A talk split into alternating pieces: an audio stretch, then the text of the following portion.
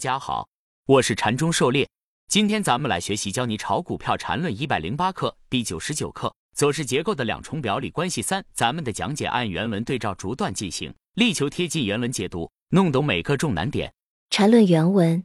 走势结构最重要的就是有中阴部分的存在。有人可能认为中阴存在是理论不完善的结果，其实这是典型的一根筋思维。对于这种思维，世界就是机械的。任何时候都只有一个机械精确的结果，而实际上世界更多是量子化的，是测不准的。中阴的存在恰好客观的反映了走势的这种特性。狩猎解读：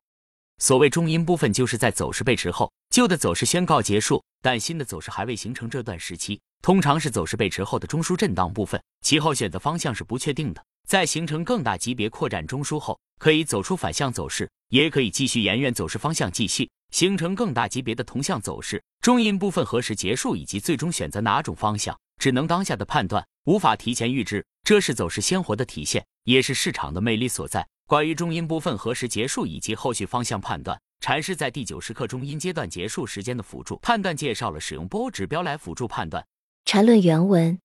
中阴状态的存在，反映了行情走势生长阶段的未确定性。这种未确定性。不会对操作有任何的影响，因为中阴状态都可以看成是一个中枢震荡的整理，根据中枢震荡的操作就可以了。狩猎解读：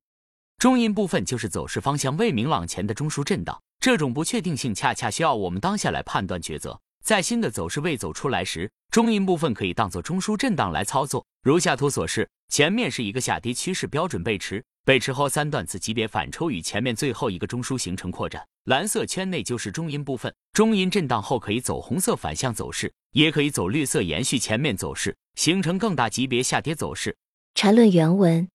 很多人一碰到中阴状态就晕，因为这时候你不能对走势给出明确的划分。注意，这里不是指同级别的划分，而是一般性的划分。例如，一个线段性类上涨类背驰后。必然首先出现一个一分钟的中枢，也同时进入一种中阴状态。但你不能说这走势必然就是一分钟类型的，因为最极端情况下，两个年中枢之间也可以是一个线段连接，甚至就是缺口连接，这在实际上都是完全可能发生的。因此，理论必须包括这些情况，而且这些情况太常见了，并不是一个古怪的问题。狩猎解读。中阴阶段何时结束？当下是不确定的，理论上可以一直震荡下去，那么相应中枢的级别会不断变大。中阴何时结束？最终形成多大级别的走势，只能待走势完成后确认。比如五个一分钟线段形成的线段类上涨趋势背驰后，可以先形成一分钟中枢，继续向上，那么就形成了一分钟级别走势；也可以在这里一直震荡下去，那就会形成五分钟甚至三十分钟走势。如下图所示，前面红色方框都是五段线段类上涨背驰。中阴后可能的走势情况，其后面的中阴部分可以是形成一分钟中枢后马上结束，也可以一直震荡下去，形成五分钟中枢后才结束，理论上都是可以的。这个是中枢的横向延伸和趋势的延伸一个道理。如果当下只是有一个中枢，它可以延伸出两中枢的上涨趋势，也可以延伸出一百个中枢的趋势，理论上都是可以的。平时说的走势类型都是对完成的走势而言的，未完成的走势是不确定的。但一旦出现两个或两个以上中枢，且中枢之间无波动重合，就确定是趋势了。缠论原文。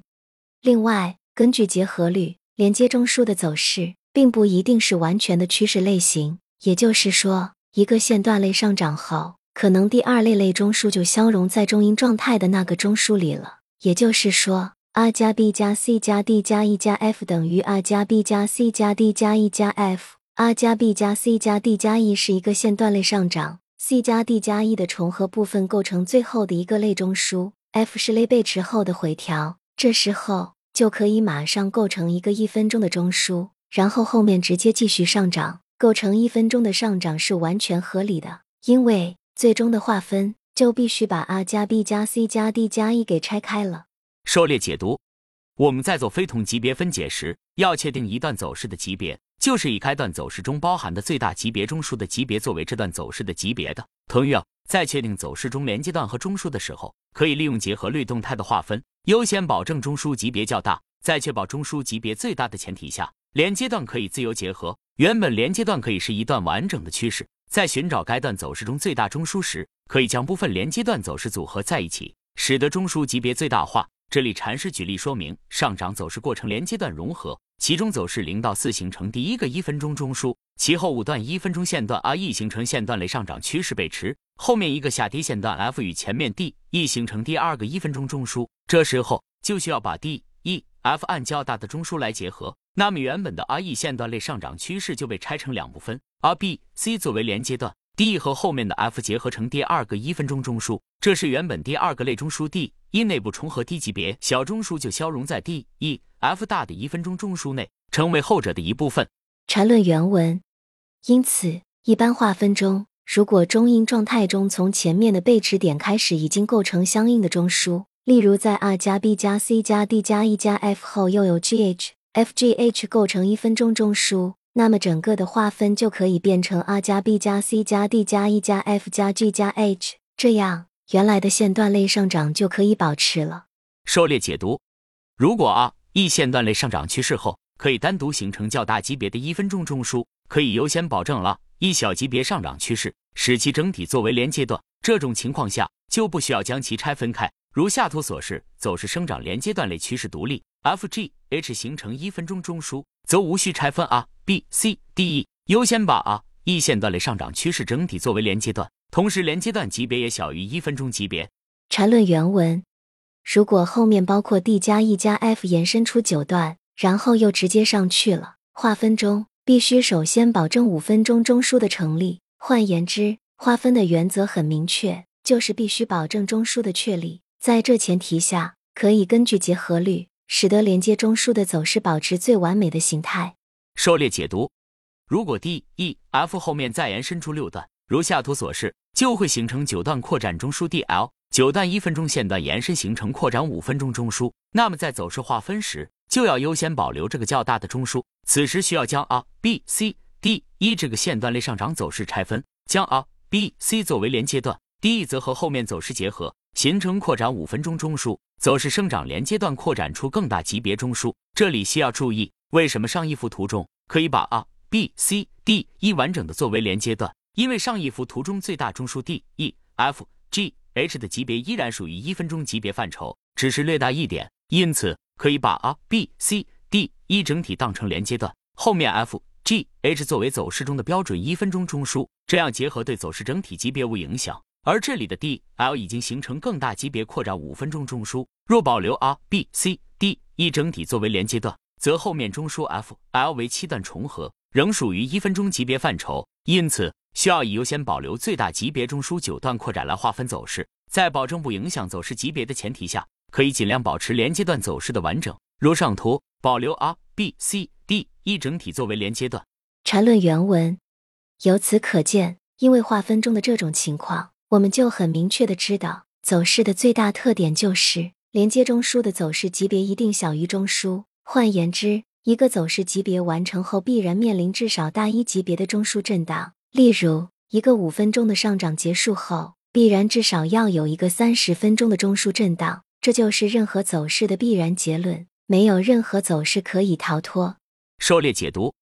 在走势分解时，需要注意一个要点，就是走势连接段级别必须要小于中枢级别。连接段级别可以是次级别，也可以是更小级别，甚至是跳空缺口也是可以的。通常可以通过调整连接段和中枢的结合比例来保证，一旦走势完成，要么它作为构造大级别中枢的一部分，要么它作为连接段。无论这两种情况哪一种，后面都意味着更大级别的中枢震荡。缠论原文